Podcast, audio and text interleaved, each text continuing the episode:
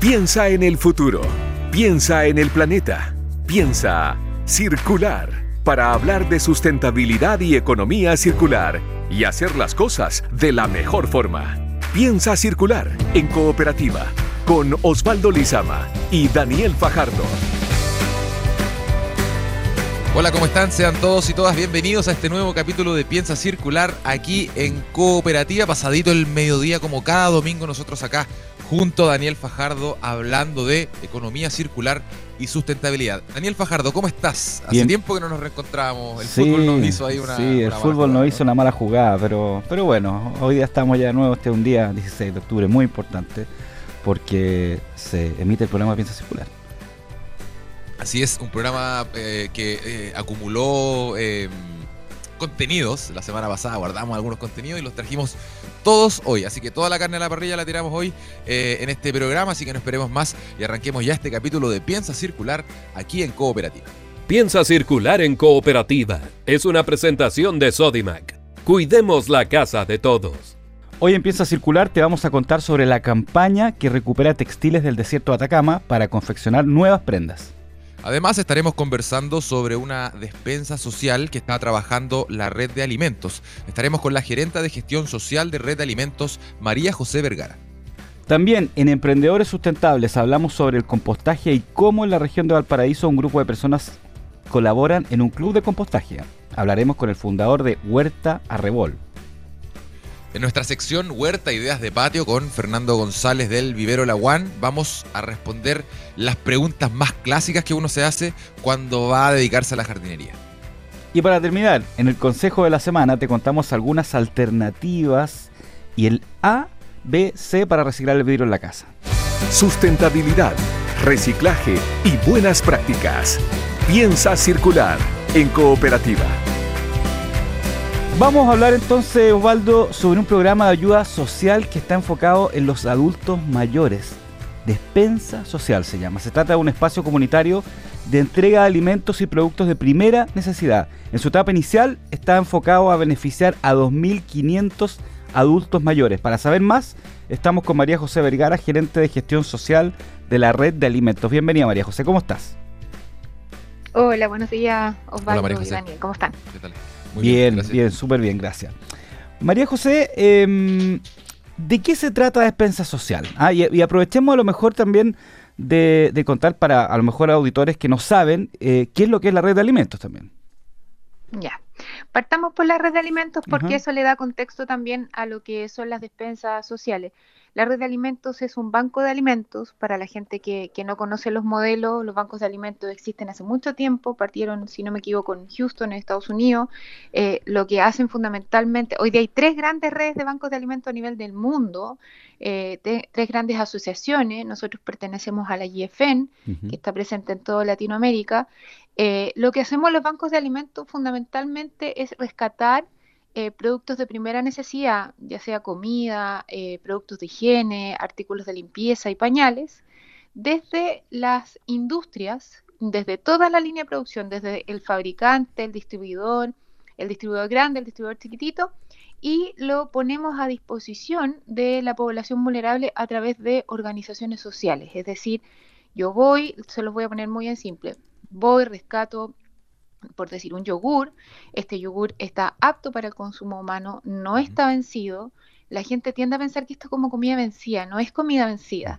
los productos que rescata la red son productos que están a punto de vencer y ese a punto de vencer pueden ser dos semanas o seis meses más, ¿ya? Eh, mucho depende de las políticas que cada empresa tiene de retiro de sus productos. Hay productos que, por ejemplo, llegan porque el embalaje está feo, pero son productos que están para consumir. Todos esos productos nosotros los rescatamos y los entregamos a organizaciones sociales que trabajan con población vulnerable, con, personas mayores, con niños, personas que están en riesgo eh, social, eh, y se los entregamos para su alimentación y nutrición. ¿ya? Ese es como el, el paraguas general de la red de alimentos. Eh, hoy día eso se traduce que en los últimos 12 meses, por ejemplo, hemos entregado más de 11 millones de kilos de alimentos, o sea, es mucho, mucho volumen. Eh, estamos abasteciendo a más de 1.800 centros de Arica Magallanes. Em, en los últimos 12 meses, por ejemplo, Hemos impactado en más de 250.000 personas, así que es un trabajo bien relevante desde el punto de vista nutricional y social para, para nuestro país.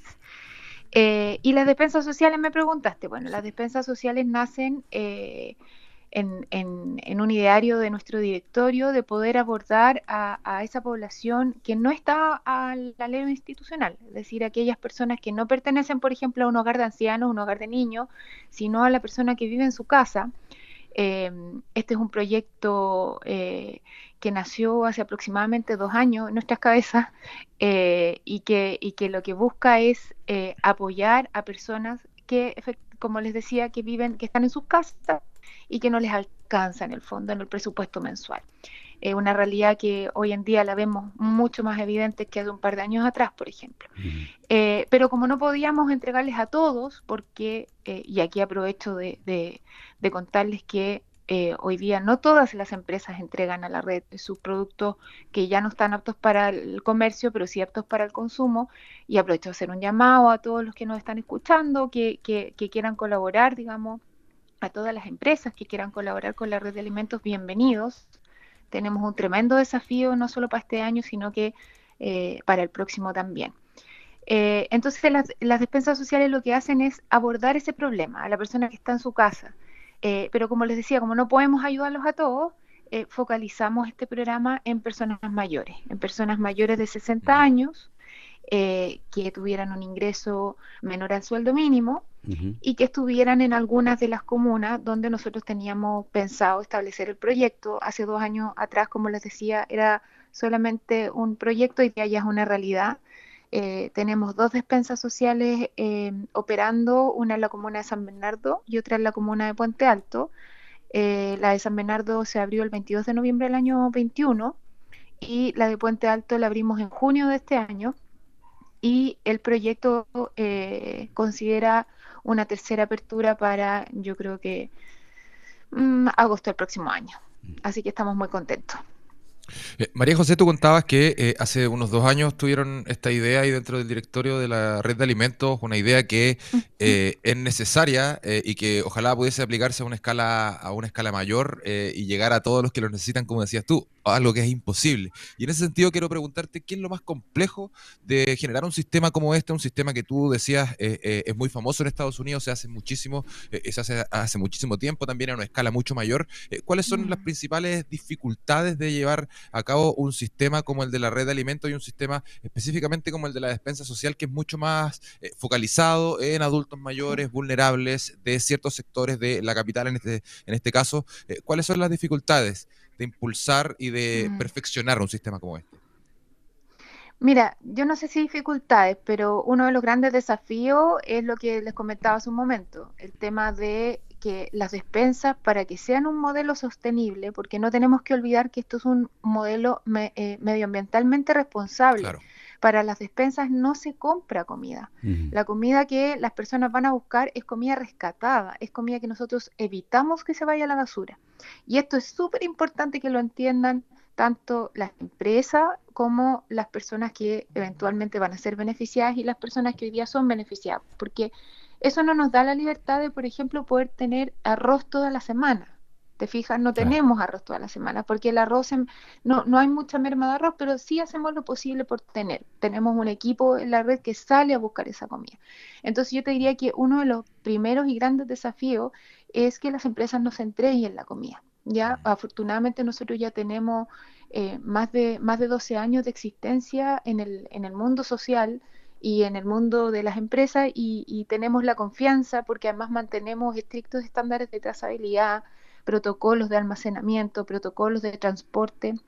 Eh, la logística, nosotros la tenemos, la logística social, como le decimos nosotros, porque va en directo impacto de las personas, la tenemos súper bien abordada. Entonces, grandes dificultades no, no, en ese sentido no, porque nosotros ya sabemos del tema. Eh, yo te diría que un desafío interesante acá es eh, el tema del financiamiento. El tema del financiamiento porque son, es un proyecto que tiene un costo en transporte, eh, en seguridad. Por ejemplo, nosotros catastramos a todas las personas que entran al, programa. Les hacemos una encuesta a todas a las 2.500 personas que cada tienda abastece. nosotros las encuestamos, sabemos en qué rango están, te podría decir incluso, sé cuál es la edad promedio del beneficiario de ambas despensas, eh, sé cuál es, eh, eh, en qué despensa tengo más mujeres y más hombres, si las personas reciben pensión o no, si tienen alguna enfermedad o no, te fijas, hay un trabajo súper profundo socialmente y todo eso tiene un costo, todo eso tiene un costo. entonces yo te diría que el desafío acá es que los proyectos sean sostenibles, que este tipo de, de este tipo de, de, iniciativas cuente con un soporte estable en financiamiento eh, y con las capacidades también operativas, logísticas y sociales que tiene la red. Por eh, ahí te diría yo que va el desafío. María José, bueno, me quitaste la pregunta que te iba a hacer cómo comprobaban eh, que no vaya cualquier persona. Y claramente tú dices que hacen una encuesta, hacen toda una, una investigación, digamos, importante para que no cualquier persona que a lo mejor realmente no lo necesita ocupe este, este beneficio, ¿no es cierto? Exactamente. ahora te quería preguntar también, ¿Cómo, cómo este, este proyecto conversa también con, con, un tema económico que ha habido últimamente, producto de la pandemia, ahora producto de la inflación? Se viene posiblemente una recesión complicada. Entonces, ¿cómo, cómo, cómo este tipo de proyectos conversan y de alguna forma se, se insertan en ese tipo de contextos económicos que, hoy día estamos pasándolo, digamos? ¿ah? Bueno, es lo que yo les decía hace un minuto, o sea, eh, yo creo que como sociedad, eh, como país, tenemos un montón de desafíos para el próximo año eh, relacionados precisamente con esto, con brindar soporte a las personas más desprotegidas. Em, creo que este tipo de iniciativa sin duda impacta directamente en la economía, o sea, en la economía de una familia. Piensa tú que una persona mayor que va a retirar alimentos a una despensa, eh, se ahorra una gran cantidad de plata mensual en lo que podría ir a comprar. Si bien es cierto, muchas cosas son de primera necesidad, como en, las frutas y las verduras, que a propósito en cada despensa se entrega un 50% de fruta y verdura, ah, porque el tema del rescate de fruta y verduras es muy importante en este país. Se desecha mucha comida del mundo agrícola que está en buenas condiciones. Hay también un llamado a las empresas que a, las frutícolas, a, las agrícolas, eh, que nos donen también productos porque nosotros tenemos un, plan bien ambicioso de poder rescatar esa comida y entregarla a quien la necesita. Em, entonces, claro, eh, ahí hay un impacto directo. O sea, esa gente antes, quizás esta comida tenía que salir a comprarla a la feria, tenía que quizás ir a comprarla al supermercado. Eh, hoy día no la compran. Entonces eso genera un ahorro eh, que les permite tener una libertad para poder elegir otra cosa que comprar.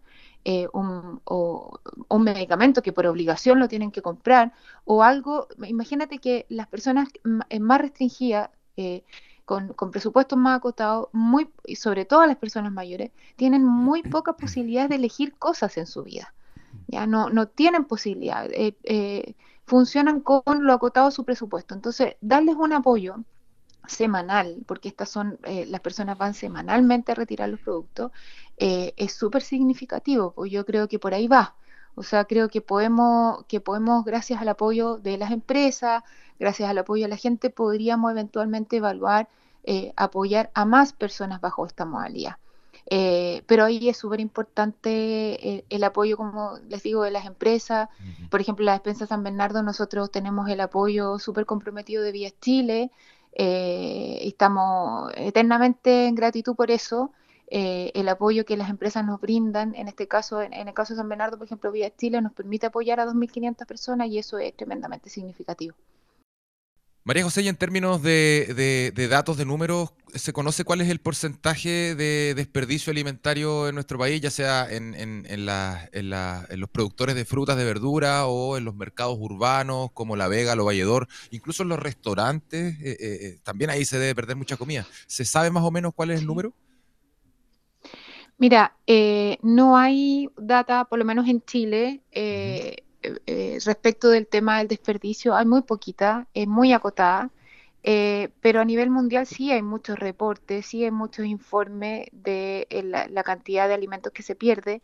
De hecho, hace poquito estuve viendo un, reporte de BCG, que es una consultora, que habla en el contexto de que de, dato, de un dato conocido, que es un tercio de los alimentos en el mundo se pierden o se desperdician en el año Imagínate, hagamos un ejercicio mental bien rápido. Si yo produzco 10 millones de kilos de manzana, en toda la cadena de producción eh, pierdo 3 millones.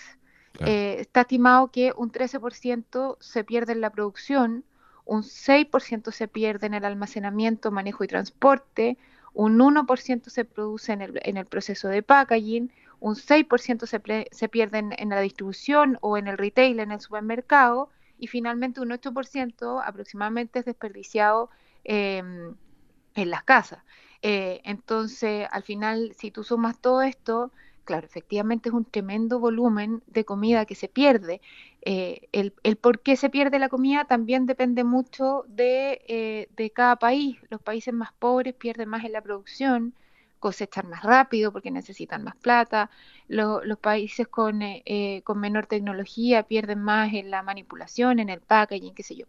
Pero, pero en definitiva eh, lo importante es que mira los números, o sea, de 10 millones, si yo produjera 10 millones de kilos de manzana, 3 millones irían a la basura. Son 30%. Sí, es un tercio, es harto. María José, y bueno, por eso, aparte de esto, de ser un, un, proyecto que, beneficia socialmente también, eh, tiene que ver con economía circular, para que no se pierda. O sea, de hecho, este programa se trata un poco de eso, ¿no es cierto? Ahora, tú, tú, tú hablaste, eh, siguiendo con los porcentajes, pero de, mirado desde otro punto de vista, tú hablaste de que aproximadamente la mitad de las cosas que entregan eh, en eh, en esta en este en este proyecto en defensa social son son frutas verduras entendí no es cierto eh, y, y, qué otro tipo de, de, cosas son las que se entregan también eh, más o menos en términos de porcentaje para, para, entender un poco en, en, eh, en la práctica digamos. Mira, nosotros esto lo administramos, o sea, nosotros tratamos de que sea un mix eh, nutritivo dentro de lo posible eh, y también responsable con el rescate de alimentos. Entonces, por eso la mitad de esos productos y responsable con la persona, obviamente, que lo está consumiendo. Por eso yo les decía que en torno a la mitad es fruta y verdura. Después tenemos eh, volúmenes relevantes de leche, de lácteos, de abarrotes, de bebidas, cereales, Em, eh, eh, pastas, snacks, eh, y también entregamos en una proporción un poquito más chiquitita no alimentos, que son, por ejemplo, artículos de, higiene, por ejemplo, un champú, o sea, un champú es tremendamente significativo para mucha gente. champú, jabón, pañales de adulto, por ejemplo, las despensas se entregan, entonces ese, ese es más o menos el, el, el alcance. Es ciertamente un proyecto muy interesante, María José Vergara. Nos quedan muy poquitos segundos eh, y queremos cerrar con eh, entregando la información a la gente que quizás nos está escuchando eh, y, cree que em, puede estar dentro de los beneficiarios de este, de este programa. ¿Dónde contactarse con la red de alimentos? ¿Cómo informarse más respecto de esta despensa social?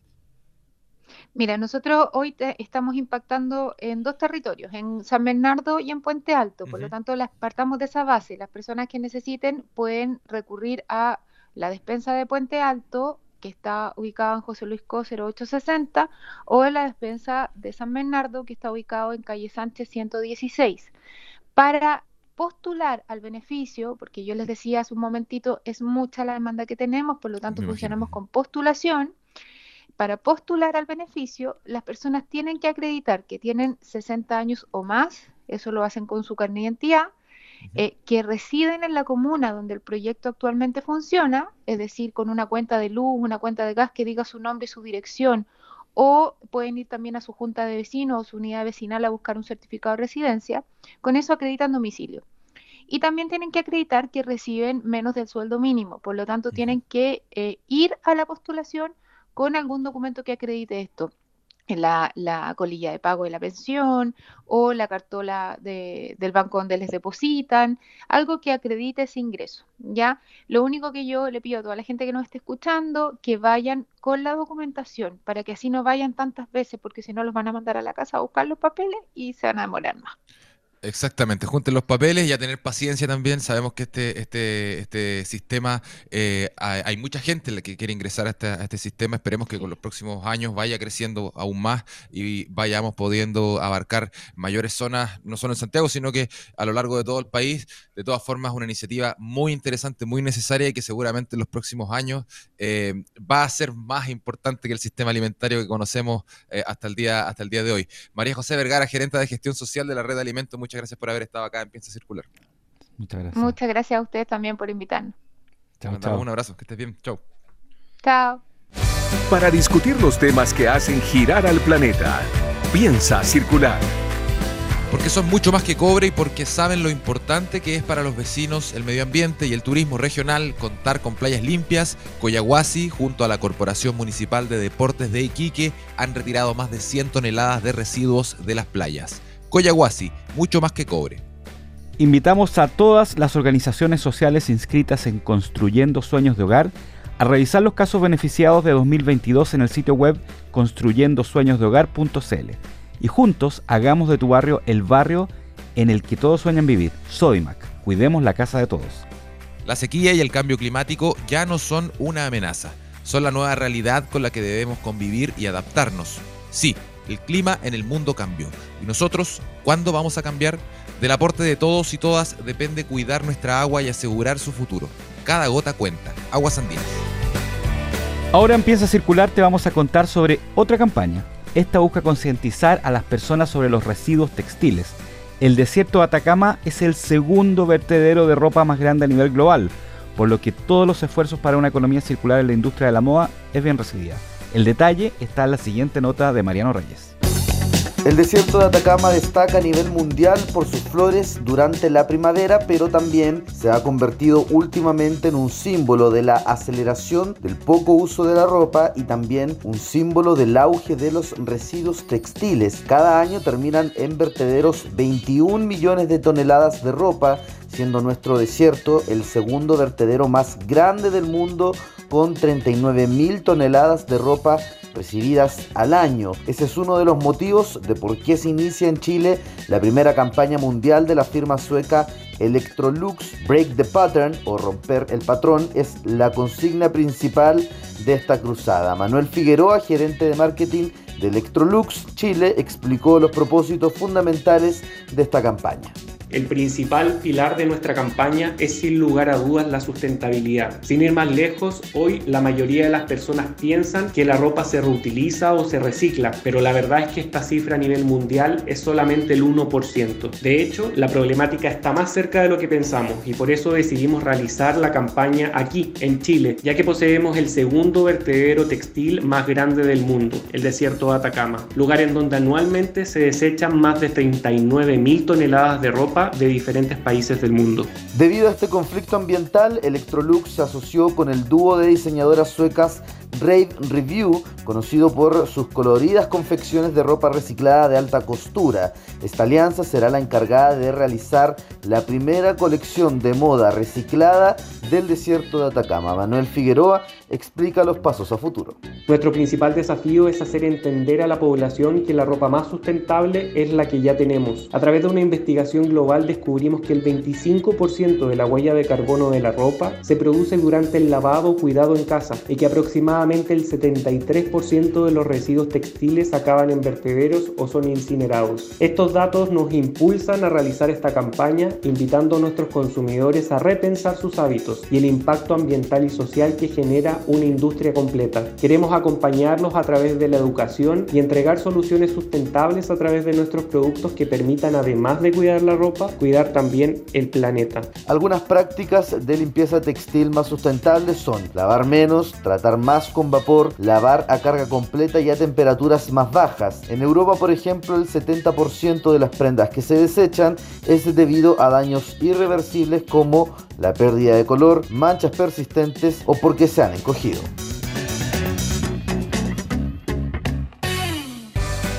Empieza a circular canciones que vuelven con nueva vida. Y ahora en nuestro segmento musical de Piensa Circular, Daniel, vamos con un clásico, ah, un clásico de cooperativa también. Este suena harto en, la, en nuestra parrilla musical y quisimos rescatarlo acá.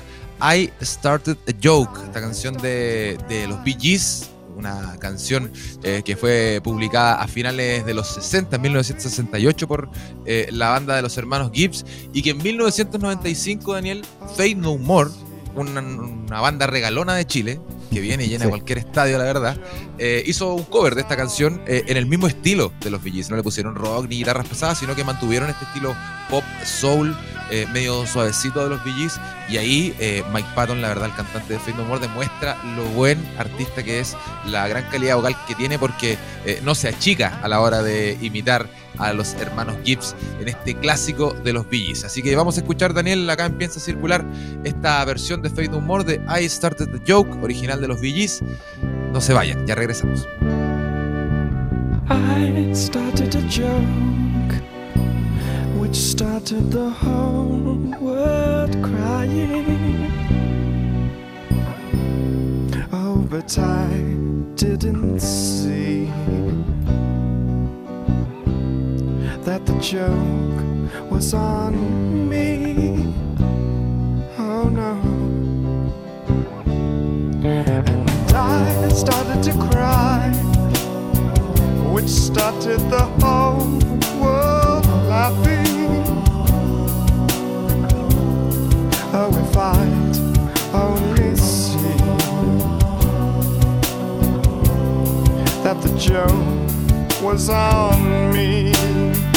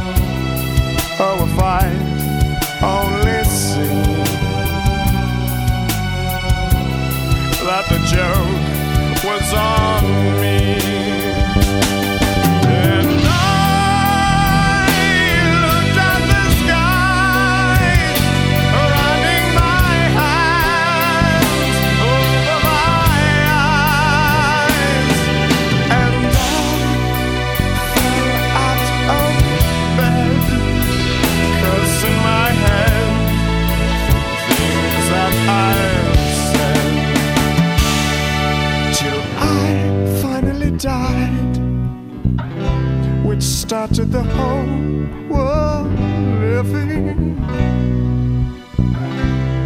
Oh, if I'd only seen that the joke was on me,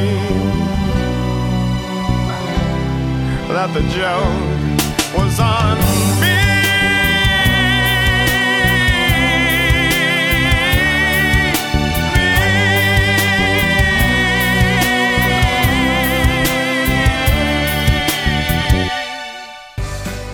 Un sueño circular. Es hora de emprendedores. Porque saben lo importante que es para los vecinos el medio ambiente y el turismo regional contar con playas limpias. Coyahuasi, junto a la Corporación Municipal de Deportes de Iquique, han retirado a través de una moderna máquina más de 100 toneladas de residuos de las playas de Iquique. Coyahuasi, somos mucho más que cobre. La sequía y el cambio climático ya no son una amenaza, son la nueva realidad con la que debemos convivir y adaptarnos. Sí, el clima en el mundo cambió. ¿Y nosotros cuándo vamos a cambiar? Del aporte de todos y todas depende cuidar nuestra agua y asegurar su futuro. Cada gota cuenta. Aguas Andinas. Una pareja de profesionales de la región de Valparaíso crearon un club de compostaje. Se dedican a retirar la basura orgánica y convertirla en alimentos saludables. Vamos a conocer más sobre este emprendimiento con Ignacio Illanes, fundador de Huerta Arrebol, obviamente este club de compostaje del que estamos eh, hablando. Bienvenido Ignacio Illanes a Piensa Circular, ¿cómo estás? Hola, buenos días. Muchas gracias por la invitación acá a conversar con ustedes. Eh, gracias a ti, Ignacio, por venir a compartir eh, con nosotros este proyecto eh, que es muy bonito em, y es muy interesante también porque es una gran cadena de trabajo. Antes de partir, hablando sobre el trabajo que ustedes realizan en Huerta Rebol, nos gustaría conocer cómo nace este club de compostaje, em, ¿cómo, cómo, en, qué año nació? ¿Hace cuánto lo crearon con, con tu pareja, entiendo? Em, ¿Qué sabían ustedes de compostaje? ¿Tuvieron que instruirse? Cuéntanos un poco cómo fue la génesis de este proyecto. Ya, mira, eh, bueno, el, proyecto lo, lo, gestamos entre Diana, que mi pareja ella es médico veterinaria, y yo que soy ingeniero agrónomo de profesión. Entonces, el, tema del compostaje, si bien ya, ya lo venía yo eh, trabajando por, por, por eh, de la academia, ¿me entendí? Ya, ya tenía algo de información sobre lo que es compostaje, ver mi compostaje, y otras técnicas, lo que es bocachi, que son elaboración de, bio, de abono fermentado, abono orgánico fermentado. Eh, nació en el 2018 y claro, yo tenía estos conocimientos, ya practicaba algo de compostaje. Acá en la parcela, tenemos una parcela familiar que donde hacemos la hacíamos agricultura previamente al tema del compostaje, pero nos llegó la información de que claro, en otros países, incluso en Santiago, ya estaba llegando esta modalidad de retirar los desechos orgánicos domiciliarios, así evitar un desperdicio de, nutrientes, me entendí, de materia orgánica, que se va, son toneladas, en la mitad de la basura que generamos todos, se van a, vertederos, a rellenos sanitarios, donde solamente generan perjuicios. Temas de gases de efecto invernadero, me entendí, de lixiviación de, de líquidos que van a contaminar napas subterráneas, plagas, un montón de, perjuicios, y que básicamente es materia orgánica, que no tiene ningún, pero no tiene ningún sentido que se pierda en un vertedero. Entonces, nos, eh, enteramos de que ya existían eh, más o menos este tipo de, de emprendimientos que básicamente era retirar rocío y entregar abono y como lo, lo, lo que hicimos linkear con lo que hacíamos ya, que es el tema de la agricultura, dijimos, chuta, ya, retiremos el residuo, hagamos eh, abonos, abonemos la tierra y en, vez de devolver eh, abonos, devolvamos plantas, ya devolvamos alimentos, ¿me entendí? Entonces fue más o menos eso como la, la idea y el, el, origen del proyecto. Esto fue al 2018 más o menos. Eh, ya, vamos al, detalle del funcionamiento. Algo contaste, ¿no es cierto? Eh, que, que, que la, gente entrega el, material orgánico, digamos, ustedes entregan eh, plantas, ¿no es cierto? ¿Entiendo? Eh, o, productos. Entregamos lechuga. claro, o productos, ¿no? Claro, claro, eso, eso, lo diferencia con, eso lo diferencia con otros proyectos que entregan después el compost. ¿ah? Entonces, quería que nos explicaras bien cómo funciona, cómo la gente se inscribe, cómo tiene que hacerlo, ustedes van cuánto se demora, un poco el funcionamiento. Sí, eh, mira, súper simple, eh, no es más complejo que el retiro eh, habitual de la gente que tiene de, su basura, por decirlo de una forma. queremos emular que sea así de simple. Entonces, básicamente, la gente se inscribe por una página web. al inscribirse nos dejan sus datos de contacto.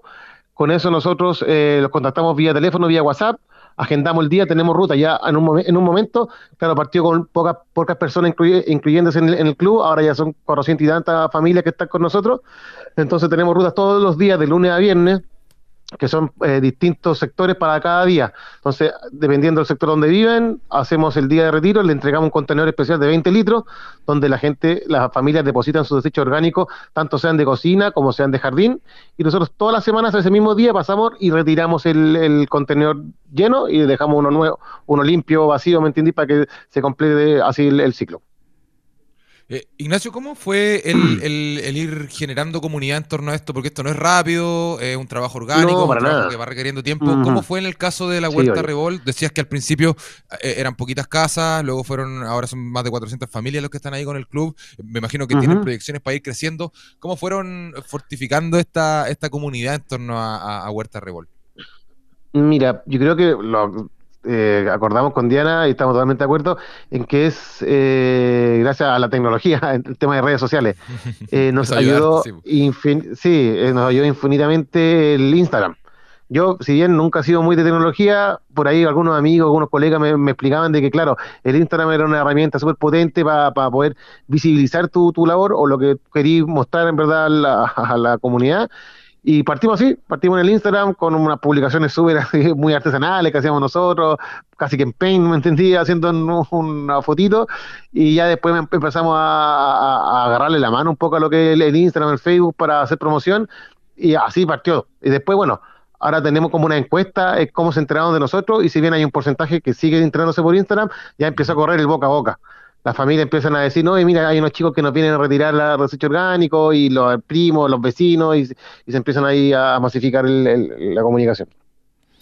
Aquí me, aquí me surgen varias, varias preguntas, Ignacio. Eh, por ejemplo, eh, porque acá hay un tema de, de educación que es importante. O sea, ustedes Exacto, a la gente, a la gente le dicen hay que po- poner esto, esto, esto, pero imagino que llegan en los contenedores un montón de cosas que no les sirven. ¿ah? Uf, ¿Cómo, ya, ¿y sí, qué, es qué cosa? ¿Y terrible. ¿Cómo, lo- cómo, es, ¿Cómo resuelven eso, digamos? ah? Pensando que también este es un emprendimiento, es un negocio.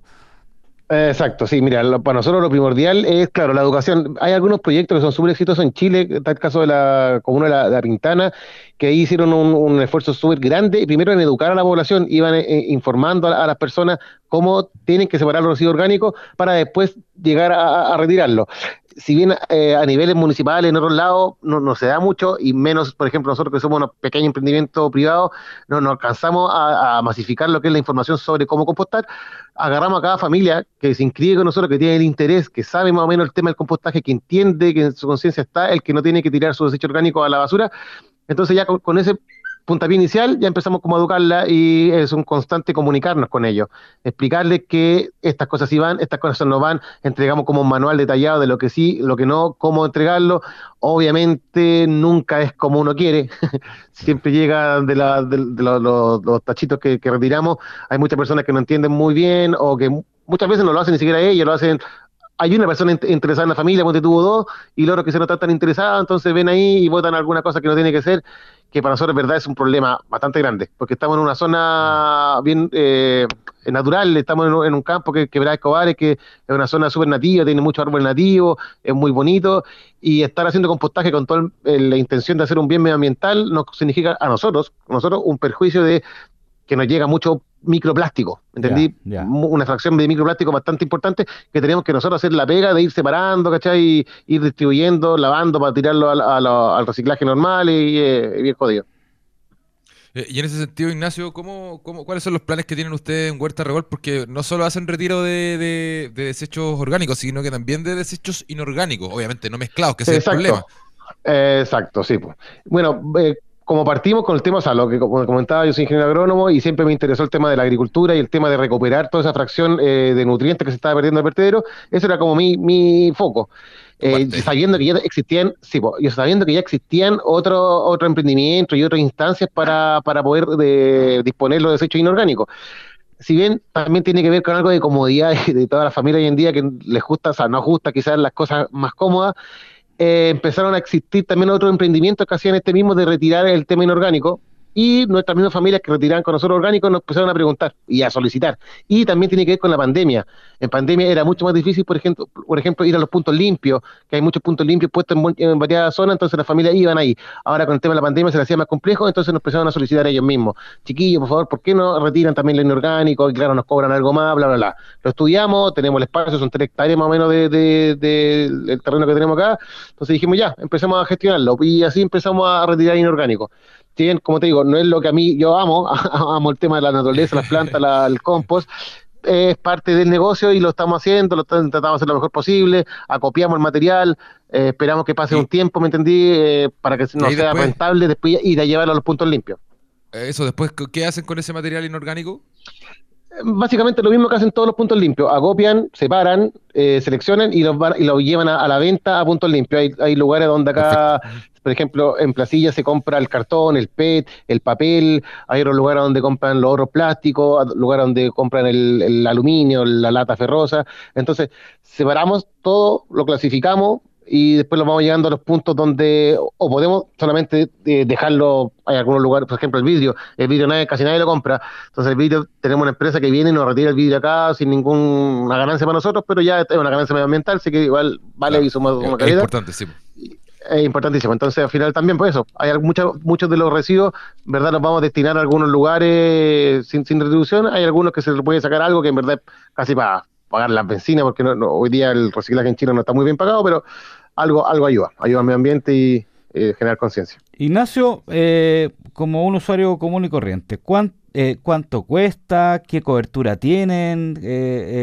¿cómo, ¿Cómo funciona eso? Mira, el valor depende, tenemos planes eh, para distintas realidades, en verdad. El plan más básico eh, parte de 11 mil pesos, eh, que eso solamente consta de retirar toda la semana de tu casa, esto, este servicio siempre es semanal. Todas las semanas sí o sí pasamos por las casas y retiramos el residuo orgánico. Es el plan más simple. Después hay un plan que sube un poquito, que son 13.500, que retiramos, hacemos lo mismo, retiramos toda la semana el residuo orgánico, pero cada tres meses te retribuimos un saquito de compost. Ya. Y después está el plan canasta, que el plan canasta hacemos lo mismo, retiramos toda la semana el residuo orgánico, pero cada tres meses retribuimos con una canasta de alimentos orgánicos que tiene todo lo que producimos nosotros acá en la, en la huerta y aparte también la idea que sea un, un, tema social también, ayudamos a algunos emprendedores, perdón, algunos agricultores orgánicos de la zona de Limache, Quillota, de acá Villa Alemana, donde vamos a comprarles productos a ellos, los ponemos en las canastas, ¿me entendí? Y también los, eh, destinamos a, nuestros clientes. Cosa que visibilizar sus productos, visibilizar los que la gente acceda a alimentos saludables y el tema. Entonces eso es lo que es orgánico. Después para inorgánico se va aumentando una prima, depende de lo, lo que reciban retirar, que son más o menos 8 mil pesos por un retiro único al mes, que retiramos absolutamente todo lo, casi, casi todo lo inorgánico que se genera en un hogar. Excelente, entonces esta comunidad que se genera en torno a Huerta Arrebol, un club de compostaje, y que más que compostaje en realidad, porque ahí estaba contándonos eh, uno de sus fundadores, Ignacio Illanes, que también se hacen retiros de eh, desechos inorgánicos. Para conocer más, los pueden visitar en huertaarrebol.cl, compartiendo la A de Huerta y de Arrebol, solo una A, huertaarrebol.cl, todo junto. También lo pueden encontrar así en Instagram para que se puedan sumar a esta comunidad. Es importante que estos sistemas crezcan y solo lo crecen dándolos a conocer y motivándose a ser parte de ellos. Ignacio Llanes, muchas gracias por haber estado acá en Piensa Circular contándonos sobre tu emprendimiento Huerta Reol. Te mandamos un abrazo. Oca, muchas gracias a usted también. Chao. Gracias. Que estés muy bien. Chao. Chao. Oca, chao. Porque lo circular parte por casa. Hora de conocer más ideas de huerta autosustentable.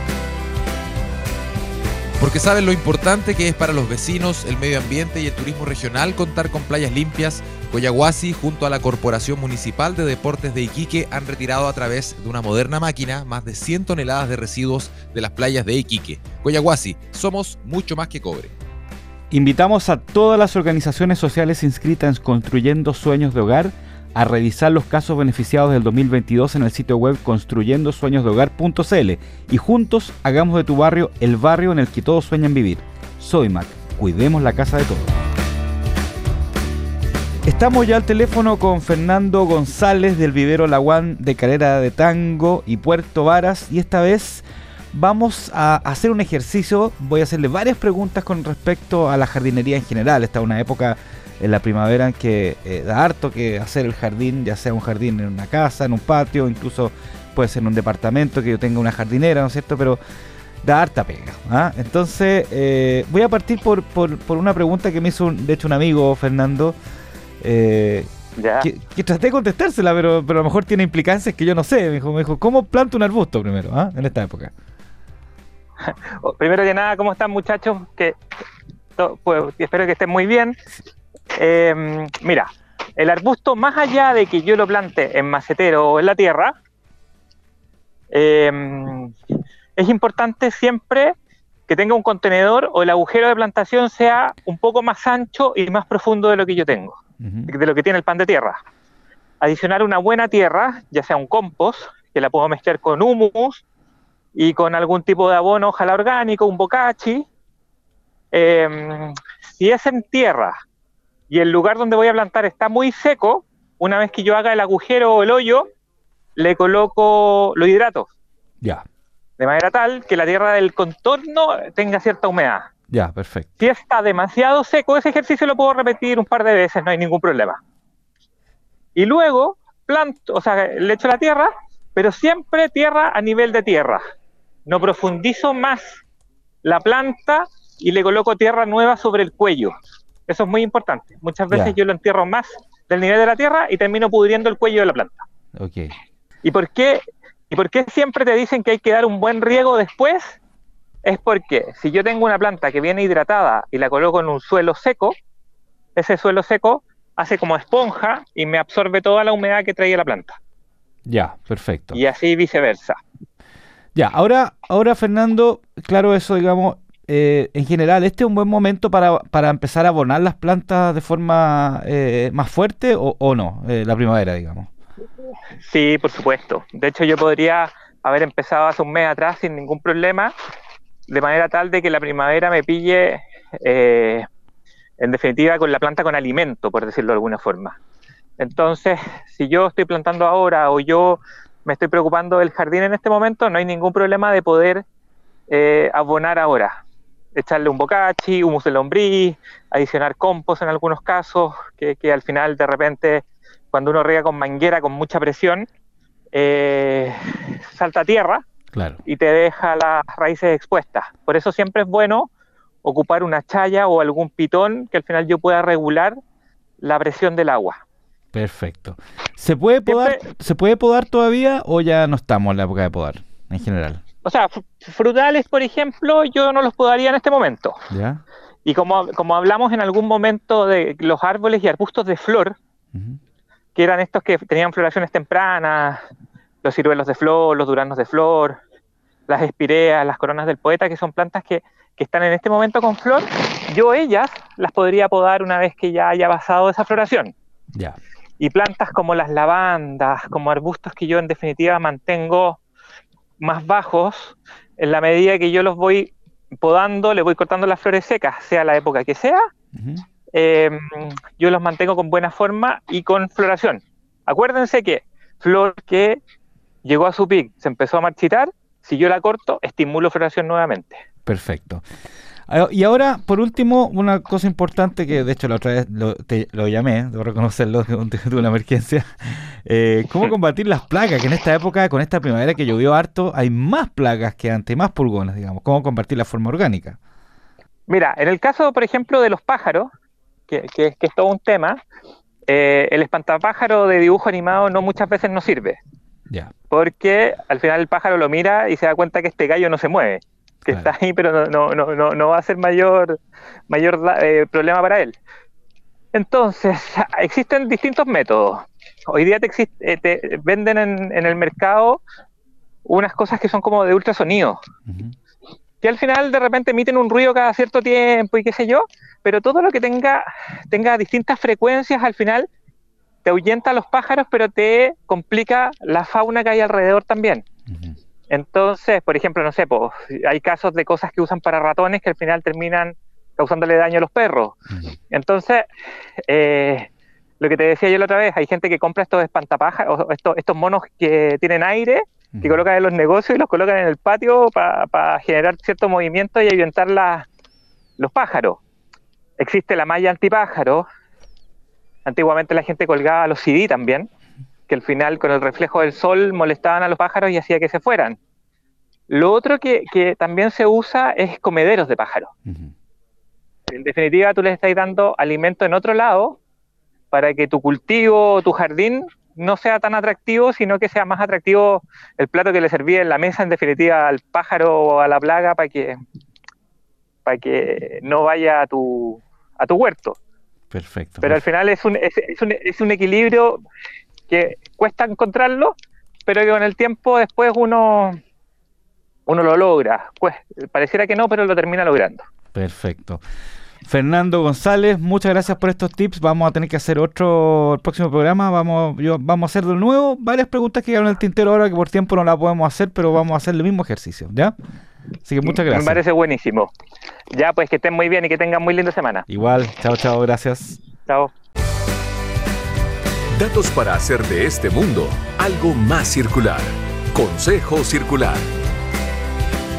Porque saben lo importante que es para los vecinos, el medio ambiente y el turismo regional contar con playas limpias. Coyahuasi, junto a la Corporación Municipal de Deportes de Iquique, han retirado a través de una moderna máquina más de 100 toneladas de residuos de las playas de Iquique. Coyahuasi, somos mucho más que cobre.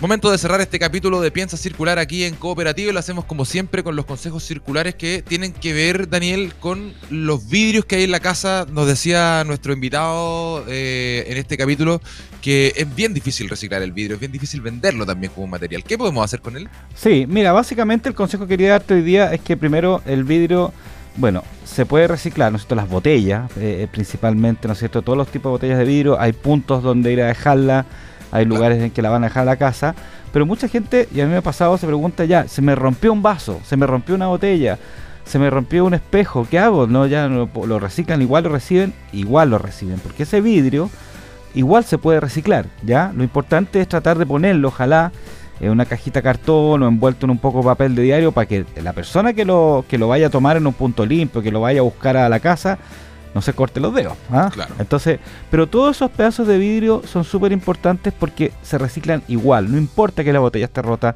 no importa que el vaso esté roto. Eh, hay gente que se le rompe y lo que hacen es botarla a la basura. Y no, también se puede reciclar. ¿Ya? Eso es importante, un tip súper importante. Ahora, sí hay algo importante también, eh, eh, Osvaldo, el cristal no se recicla y la gente suele confundirlos, ¿ya? No tienen la misma composición, ¿no es cierto? No se reciclan o no se reciclan con los vidrios, hay partes que lo reciclan, pero si ustedes tienen, por ejemplo, algún florero de cristal, copas de cristal, ¿no es cierto? Eh, eso no se reciclan junto con los vidrios, ¿ah? a veces hay que botarlo a la basura o buscar en alguna parte donde lo pueden reciclar, pero no se juntan eh, con, los vidrios. El vidrio tiene, tiene óxido, óxido, o sea, perdón, el cristal tiene óxido de plomo, ¿no es cierto? Que tiene una estructura atómica diferente. Entonces no, no, no se recicla. Y se nota porque es más delgadito, se nota el tiro. A veces uno sabe cuando son las cosas de cristal son más delgaditos. Se pone más opaco a veces también cuando está medio sucio. Así que hay que tener ojo con el cristal también. Y con esos consejos básicamente eh, quería hablar sobre el tema del vidrio. Ya, pues con esto hemos llegado al final de este episodio de Piensa Circular en Cooperativa. Gracias a ustedes quienes nos sintonizan cada domingo al mediodía acá en, la 93.3 en Santiago. Gracias también a Mario Díaz y a Luis Devia que estuvieron en la puesta al aire de este programa. No olviden que nos pueden volver a escuchar en nuestro canal de Spotify o en cooperativa.cl y que pueden encontrar más contenido relacionado en piensacircular.com. Daniel Fajardo, que tengas una buena semana, una buena, buena ¿eh? tarde de domingo, descanse harto y nos reencontramos la próxima semana. Chao, nos vemos. Gracias a todos. Chao, chao. Fueron los temas de sustentabilidad y economía circular que hacen girar el planeta. Piensa circular. Fue una presentación de Sodimac. Cuidemos la casa de todos.